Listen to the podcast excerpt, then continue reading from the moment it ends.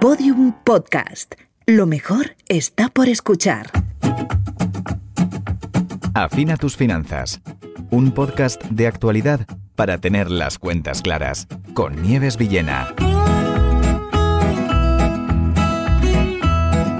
En los dos episodios anteriores hemos hablado del futuro de los pagos y de las entidades bancarias. Y como hemos visto, hay algo que desde luego tienen en común los dos temas, que es la transformación digital. Una metamorfosis muy profunda en la que estamos inmersos y que además está aquí para quedarse. Y no solo eso, está aquí para cambiar, ayudarnos a avanzar y seguir aportándonos aprendizaje, retos y posibilidades. Por ello, en el episodio de hoy quiero invitarte a reflexionar y a conocer diferentes realidades sobre cómo la transformación y la revolución tecnológica están presentes y además realizando cambios en nuestras vidas personales, profesionales y económicas. Y por supuesto también en la vida de las organizaciones. Para ello vamos a conocer el ejemplo real de dos mujeres que lideran dos proyectos muy interesantes. Uno desde la tecnología y otro desde el medio rural y el desarrollo de productos. Algo que quizás no te cuentan tanto, ¿no? Pero creo que es clave tener tu propósito claro como persona y también como empresa y trabajar desde ahí. ¿no? Nos hemos enfocado en tecnologías que tienen pues poco tiempo de vida, pero que van a tener mucho futuro y que ya tienen mucho presente. Y es muy bonito también desarrollar cosas que no existen. ¿no? En este episodio vamos a entender qué habilidades, capacidades y actitudes debemos adquirir y potenciar las personas y las organizaciones de cara a la evolución de la transformación digital en los empleos. Cuando hablamos de digitalización no hablamos tanto de hacer digital, sino de ser digital. Es decir, no es suficiente con que tenga destreza en el uso de las herramientas, por decir de alguna manera, sino que entiendo que la digitalización en sí misma me cambia o me debería de cambiar eh, la concepción de lo que significa trabajar en el siglo XXI. También vamos a compartir las tendencias económicas y sociales de esta transformación y revolución tecnológica. Como siempre, deseo que este episodio te aporte mucho valor. Episodio 3. ¿Cómo afecta la transformación digital del empleo a mi economía? El primer punto a tratar en este episodio es cómo las organizaciones, nuestras empresas y las instituciones se están adaptando a la transformación digital. Le he preguntado a Manuel Bonilla cuáles son los principales cambios que se están introduciendo en las empresas a nivel de transformación digital. Manuel Bonilla, licenciado en Administración y Dirección de Empresas por la Universidad Cardenal Herrera CEU San Pablo. Actualmente es director ejecutivo de operaciones de la gestora de capital de riesgo Luafan. Todo cambio, toda transformación y especialmente la digital debe poner foco en las personas. En este sentido, las empresas que tienen éxito son las que buscan cambios pensando en mejorar y en aportar valor a 1. Personas como el cliente y el usuario. 2. Personas del equipo de la organización. Foco en el equipo. Tercero, en las personas del entorno. En cómo ser más sostenibles y responsables socialmente y poner foco en las personas que nos rodean, tanto en el entorno más inmediato como en el más lejano o internacional. No se trata de implementar tecnología de cualquier forma y sin ninguna razón. Debe hacerse con estrategia y siempre orientadas a resultados. Y es posible hacerlo en cualquier organización, sea grande o pequeña, de cualquier sector y en cualquier fase de la cadena de valor. Como sabemos, estamos inmersos en un momento de muchos cambios. Cambios en la forma de crear y de vivir el empleo. Están cambiando el mercado y nuestras prioridades. Formas diferentes de trabajar a las que vamos adaptándonos, organizaciones y personas, para poder dar lo mejor de nosotros. Y a nivel económico también se están transformando la manera de generar ingresos y por lo tanto la forma que tenemos de consumir. Ahora lo hacemos de una forma mucho más consciente. Y por ello es importante analizar qué está ocurriendo desde el punto de vista de la digitalización en nuestros empleos, para poder buscar vías de mejora, aprendizaje y entender cómo adaptarnos de la forma más rápida que podamos a todos estos cambios. Para adentrarnos en este tema, hemos invitado a Albert Cañigueral. Albert Cañigueral líder del desarrollo de Wizard en España desde 2012. Ha sido considerado uno de los referentes de economía de plataformas en español. Cañigueral realizó un estudio sobre el mercado laboral digital que habla de plataformas, trabajadores derechos y WordTech. Te invito a leerlo porque me parece que tiene un valor incalculable. Albert nos ha explicado cuáles son los pilares para que podamos comprender el mercado de trabajo en la era digital. Tanto en el informe de Cotec como en el libro El trabajo y no es lo que era, hay como tres pilares o tres tendencias fundamentales para entender el futuro del trabajo. Uno de ellos es la fragmentación, ya el trabajo ya no es para toda la vida, el 90% de los contratos firmados en 2019 fueron de carácter temporal, con una duración media de 58 días. El otro es la plataformización, las plataformas digitales como un elemento de intermediación entre la oferta y la demanda en un mercado, en este caso el mercado laboral. Y por parte de las empresas, cada vez trabajan más por proyectos y en proyectos tipo Hollywood, como si fueran unas películas, una producción, con una parte del equipo que pertenece al estudio, a la empresa, y una parte que irá cambiando proyecto a proyecto en función de las necesidades. Otra de las grandes cuestiones es cómo aprovechar las oportunidades que brinda el cambio tecnológico para plantear un sistema laboral capaz de ofrecer buen trabajo a todo el mundo. Un libro que he leído recientemente, que se llama Work Disrupted, habla de la oportunidad de un trabajo más humanizado gracias a las innovaciones tecnológicas. Pone el ejemplo de los radiólogos, seguro que habéis visto los titulares o, leído acerca de cómo la inteligencia artificial ya es capaz de detectar el cáncer mejor que la mayoría de los radiólogos ah, humanos. Por tanto, la pregunta es si, si esas personas se van a quedar sin trabajo o a qué deben dedicarse. Y en este caso, la, pregunta a hacerse es cuál es la versión renacentista, cuál es la versión humanizada del trabajo que estamos realizando gracias al uso inteligente de la tecnología. Podemos imaginarnos un cajón, ¿no? Si nos subimos en un cajón, que sea esa tecnología que hace la parte mecánica, la parte que puede hacer bien la tecnología, ¿cuál es la parte humana que nos queda? En el caso de los radiólogos, es eh, dar las noticias, cuidar a los pacientes y a los familiares, acompañar en todo el proceso.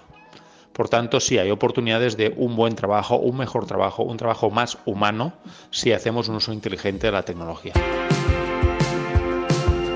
También he querido que formen parte de este espacio dos personas con dos realidades diferentes, dos organizaciones que están en continua transformación para que puedan compartir con nosotros sus experiencias con la digitalización. Natalia Rodríguez, CEO de Saturno Labs e ingeniera de telecomunicación.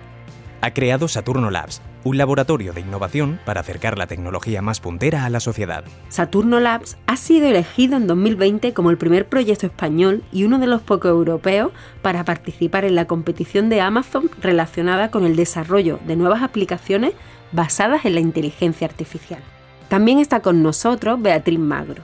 Beatriz Magro, especialista en marketing y comunicación y cofundadora de la empresa Convida, junto a Nuria Morales. Convida es la marca creada por Beatriz y Nuria que da vida a su kombucha, una bebida probiótica hecha en Fregenal de la Sierra, Extremadura, y que nace con el objetivo de contribuir al bienestar de las personas. Yo creo que es la mejor kombucha del mundo, porque a mí me encanta. Hola, bienvenida a las dos. Os he invitado principalmente porque me gustaría que nos contarais la realidad desde dos visiones diferentes, ¿no? Desde la visión de una empresa totalmente tecnológica, como es la tuya, Natalia, y desde una empresa de productos del ámbito rural, como es la de Beatriz. Así que yo la primera pregunta que tengo para vosotras es, ¿cuál es pensáis vosotras, cuáles sentís vosotras que son las principales ventajas que la revolución tecnológica os está aportando tanto a nivel personal como empresarial? Pues, em, ¿qué te voy a contar? nuestra empresa se basa en desarrollar tecnologías punteras, con lo cual estamos en medio de una ola tecnológica totalmente apasionante. Nosotros dedicamos este tipo de tecnología a ayudar a los demás, con lo cual Em, no nos quedamos solo en desarrollar cualquier tipo de programa o algo así, sino en crear impacto en la sociedad. A nivel empresarial, obviamente, pues es lo que guía nuestro negocio, ¿no? Nos hemos enfocado en tecnologías que tienen em, pues poco tiempo de vida, pero que van a tener mucho futuro y que ya tienen mucho presente, em, con lo cual en nuestro día a día está totalmente eh, condicionado, ¿no? Y, y, es muy bonito em, también desarrollar cosas que no existen, ¿no? que es, es parte de lo que, de lo que hacemos. Eh, pues en nuestro caso, aunque yo mm, todo lo contrario a, Natalia, en nuestro caso eh, no somos una empresa tecnológica, pero sí gracias a la tecnología podemos ser una empresa. ¿Y qué quiero decir? Pues eh, con Vida, que actualmente es una empresa que da empleo a, a más de 40 personas en el suroeste de España, en un pueblo perdido de Extremadura, en el que somos parte de la España vaciada y en el que lo rural es lo que prima, pues gracias a la tecnología podemos ser una empresa, podemos ser una empresa que opera en toda España, podemos ser una empresa que también va más allá de España y la tecnología nos hace posible pues eso, no solo ser empresa y que no se quede lo que estamos haciendo en nuestro pueblo, que no llegamos a los 5.000 habitantes, sino que gracias a la tecnología podamos ser esta oportunidad que estamos siendo, no solo como empresa, sino también para todas las personas que forman parte de Convida. ¿no? Y la tecnología nos permite hacer que pues desde nuestro pueblo de la España rural pueda llegar también a otro pueblo eh, de Teruel, por ejemplo, o a Madrid o a, Bulgaria, ¿no? que, es donde, que es donde también estamos. Entonces, gracias a la tecnología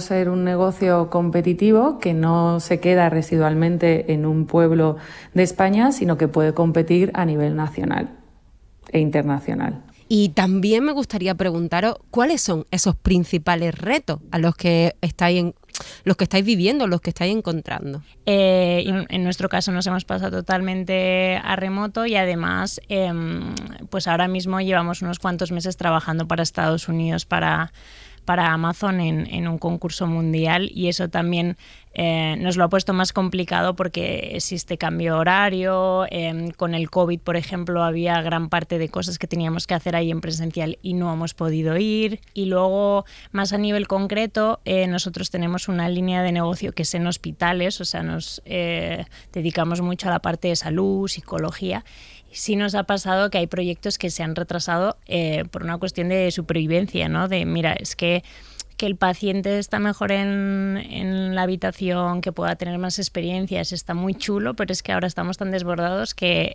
esto es de sobrevivir. Con lo cual hay cosas que, que hemos tenido que ir em, pues aplazando, reorganizando sobre la marcha y así un poco locura. Em, pero bueno, yo creo que también ha traído cosas eh, muy buenas, ¿no? Precisamente el poder eh, estar desde casa, poder organizarte tu tiempo o poder contar con talento que no estaba en tu ciudad y, que es muy bueno y, mola poder hacerlo. Pues en nuestro caso tenemos un gran reto y es toda la parte logística. Eh, nosotras, como estamos situadas a una hora de la autovía más cercana, llevar nuestro producto que, por las características que tiene y por, la, por como hemos decidido que sea nuestra kombucha no pasteurizada y, con, y que conserve todas sus propiedades beneficiosas, tenemos la autovía cercana más a una hora de, ir por carreteras secundarias. Entonces, logísticamente, esto para hacer llegar nuestro, nuestro producto a, diferentes rincones de España es, es un gran reto que estamos intentando sortear de la mejor manera. Y otro reto también, como somos una startup en el, en el mundo de, la alimentación, que, que, en nuestro país pues está prácticamente controlada por tres multinacionales, ser una emprendedora en este, en este mundo eh, tan, tan colonizado por grandes es, es un reto porque, porque toda la parte educacional eh, y de, pudiéramos decir también de inversión en marketing, y tenemos que tirar sobre todo de ingenio y creatividad. Así que también estamos ahí con esa parte de que para nosotros es fundamental de educar a nuestra comunidad tirando de mucha creatividad. Y por último yo apuntaría también que también siendo parte de, del sector alimentación como somos, pero también tener una parte muy fuerte en toda la digitalización de nuestro producto y de pues eh, querer llegar a más personas que no les condicionen estar en una gran ciudad para poder, tener acceso a este tipo de productos. Eh, integrar toda la parte digital con la tradicional de alimentación mm. es también un reto. Eh, que en Convida hemos tenido claro que queríamos abordar desde el minuto uno y que, y que creo que vamos por buen camino. Y ya así para, para cerrar, me gustaría que nos contarais qué habilidades habéis incluido o habéis incorporado vosotras a nivel personal como empresaria, ¿no? En todo, en toda esta aceleración de la tecnología. Pues mira, yo era ingeniera de telecomunicación y mm, después de unos cuantos años volví a la universidad a estudiarme un doble máster en temas de inteligencia artificial porque veía que em, a pesar de que tenía conocimientos técnicos esto se me quedaba corto, ¿no? Como, uy, eh, necesito aprender un poco más de ahí.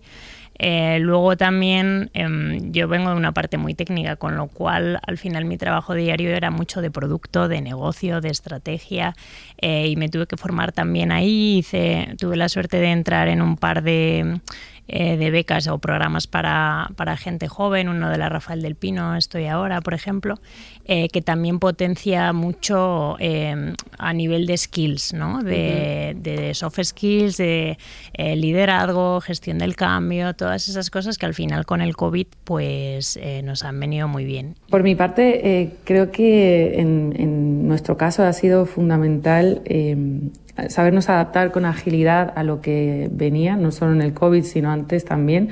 Y para, para mí creo que es fundamental que en, en, esta revolución, como tú le has dicho, Nieves, o este, este tiempo que estamos viviendo, creo que es fundamental que los que somos emprendedores o empresarios hagamos las cosas como por supuesto con un propósito, con el propósito que nosotras que nosotros creemos que por el que fundamos nuestro nuestro proyecto, ¿no? Y a mí em, algo que quizás no te cuentan tanto, ¿no? Pero creo que es clave tener tu propósito claro como persona y también como empresa y trabajar desde ahí. ¿no? Yo como madre y como emprendedora, em, que ha sido pues eso, toda mi tradición familiar es que la mujer dejaba su vida aparte cuando se hacía madre y yo he roto un poco con eso y bueno, se puede ser madre y emprendedora y además crear un negocio que sea oportunidad para no renunciar a las... Nuestra plantilla está formada en un 84% por mujeres eh, rurales que no tienen que renunciar a su vida profesional si, si lo que quieren es seguir creciendo en el mundo laboral y que con vida sea una oportunidad. Entonces creo que necesitamos líderes y necesitamos emprendedoras y emprendedores que, que vivan su propósito y que aporten riqueza y, valor a la sociedad que tenemos que construir entre todos. Perfecto, que me encanta. ¿Qué, qué os voy a decir? Estoy feliz de que hayáis estado aquí. Muchísimas gracias por vuestra aportación y, y gracias.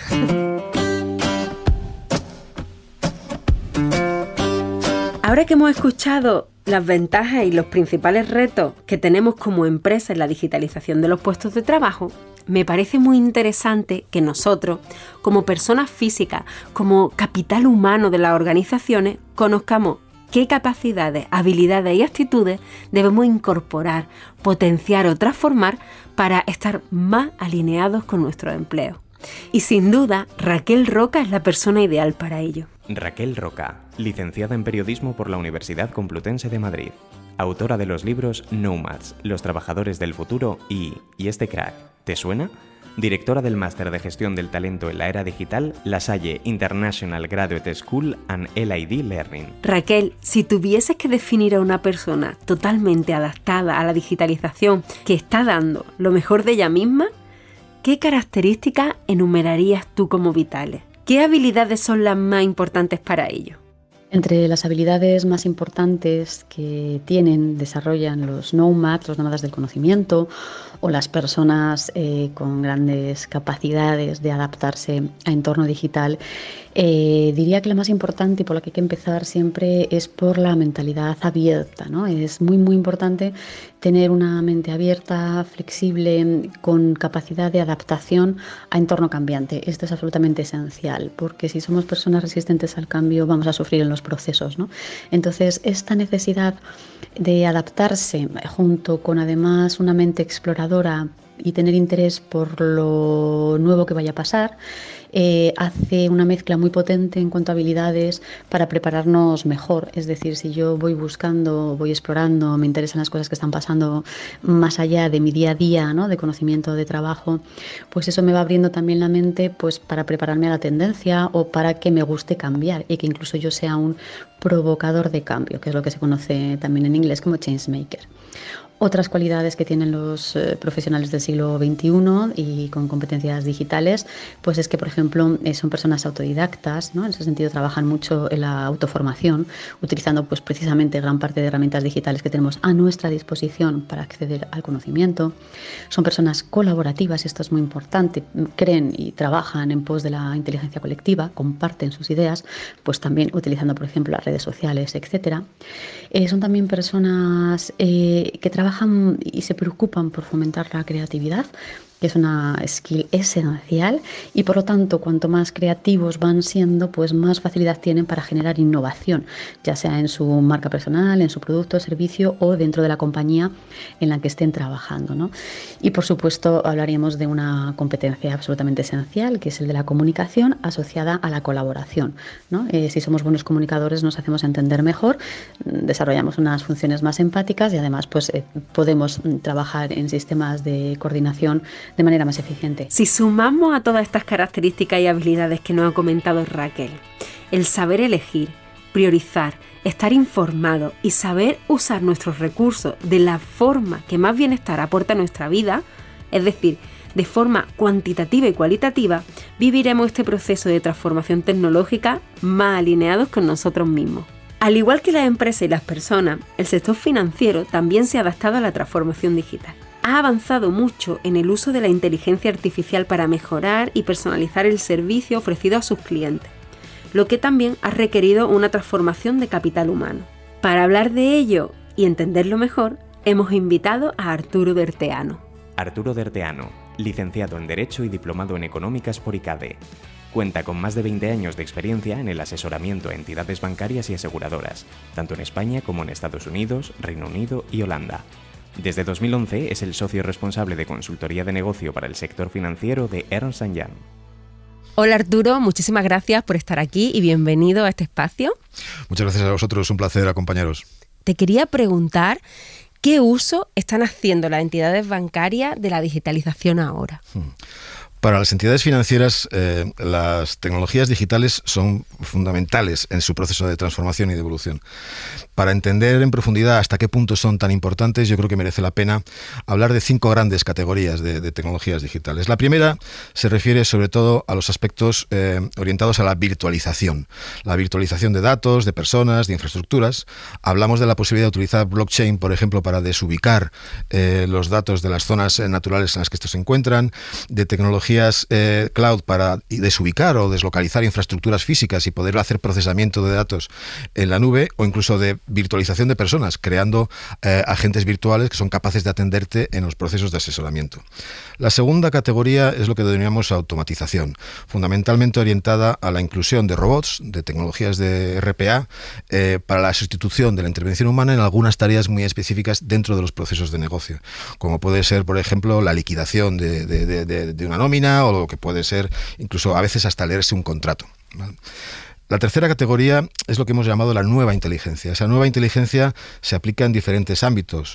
Eh, se puede aplicar, por ejemplo, para que ese asesor financiero sea inteligente y pueda hacerte un asesoramiento interactivo en base a la información que le vas suministrando, o puede ser información que te permita eh, incluso eh, prevenir fraudes financieros a base de patronear determinadas conductas sobre las cuales puedes predecir que un determinado cliente o persona es más propenso a cometer un fraude que otro y prevenir, evidentemente, y, prevenir una pérdida.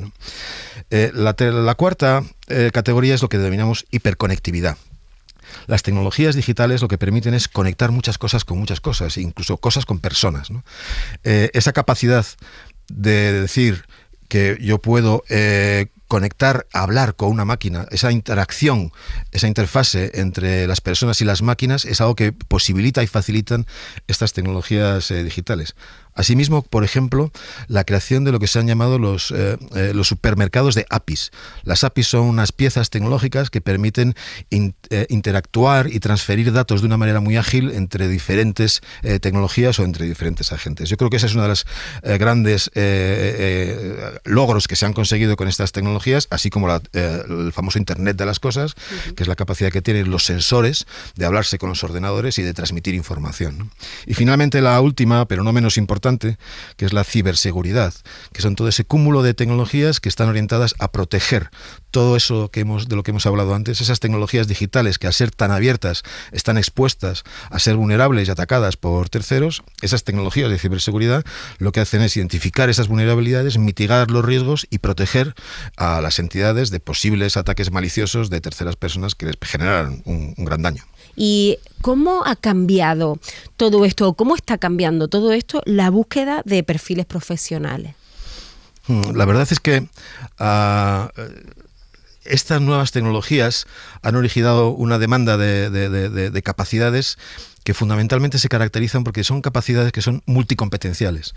Quizás los niveles, evidentemente sigue habiendo falta de, especialistas en tecnologías muy concretas, pero yo creo que donde está el foco de la demanda laboral en este momento es en aquellas personas que son capaces de eh, incorporar diferentes eh, competencias dentro de estos diferentes ámbitos tecnológicos eh, para ofrecer capacidades de ensamblar esas tecnologías y crear lo que se llaman ahora nuevos paradigmas de, de, de negocio. ¿no? Pero no solamente la multi disciplinaridad, sino que hay que estar también acostumbrado, y esto también es una cuestión de capacidad más soft, a trabajar en entornos más líquidos, más inestables, eh, que cambian, las organizaciones ya no son tan jerárquicas, tan estructuradas, eh, se movilizan y cambian en su diseño en función de las necesidades que van eh, ocurriendo a lo largo del tiempo. ¿no? De manera que eso de tener un jefe durante muchos años, eso ya tiende a desaparecer y tú participas en un equipo que tiene un objetivo, cuando ese objetivo se eh, consigue, el, equipo se diluye y tú participarás con tus capacidades en otro equipo, en otro contexto organizativo. Y además, yo diría que quizás, si cabe, lo más importante es que estas nuevas tecnologías y estos retos digitales abren la posibilidad a, yo creo que a, ampliar los niveles de, inclusión en el mundo laboral de, todo el mundo de, diversidad, ¿no? no solamente de diversidad de género, sino de diversidad de, estructuras mentales, eh, incluso la posibilidad de que gente que tiene capacidades diferentes eh, puedan acceder de una manera natural y estable a un puesto de trabajo y poder trabajar en remoto o poder trabajar en base a sus especiales eh, características.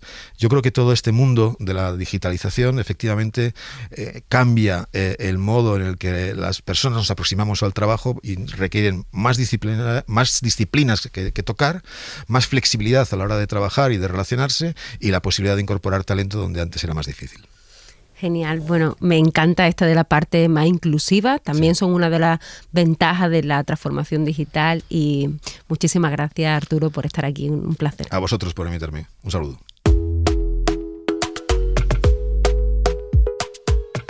En este momento estamos ante diferentes dualidades. Un momento de posibilidades, de oportunidades, de creatividad, pero también de miedo a lo desconocido, de incertidumbre, de curiosidad y de impulso. Por lo que nuestra curva de aprendizaje como sociedad es inmensa. Todo está por descubrir, por explorar y por incorporar a nuestra vida. Así que sigamos aprendiendo juntos. Te espero en el siguiente episodio, en el que hablaremos del ahorro y los diferentes métodos que existen para que puedas incorporarlo en tu día a día. El glosario de Afina tus finanzas. La principal diferencia entre la cuenta de ahorro y la corriente es el uso que vamos a hacer de ellas. Las de ahorro están principalmente dirigidas a que las usemos para preservar parte de nuestro dinero teniendo en cuenta nuestros objetivos. Por ello, normalmente generan una rentabilidad en forma de intereses que depende del importe, del tiempo que tengamos el dinero en esa cuenta y de las condiciones contratadas con nuestra entidad. Las cuentas corrientes se usan para los movimientos del día a día como sacar dinero, domiciliaciones, pagos de recibos, ingresos, etc. Por lo tanto, al no usarse para la acumulación de capital, no generan intereses. Afina tus finanzas es un podcast de Orfin, el Observatorio de la Realidad Financiera de la Cátedra de la Universidad de Alcalá y Thinking Heads, producido por Podium Studios. Dirección y guion, Nieves Villena. Realización sonora, Pablo Arevalo. Edición Pablo Isasa.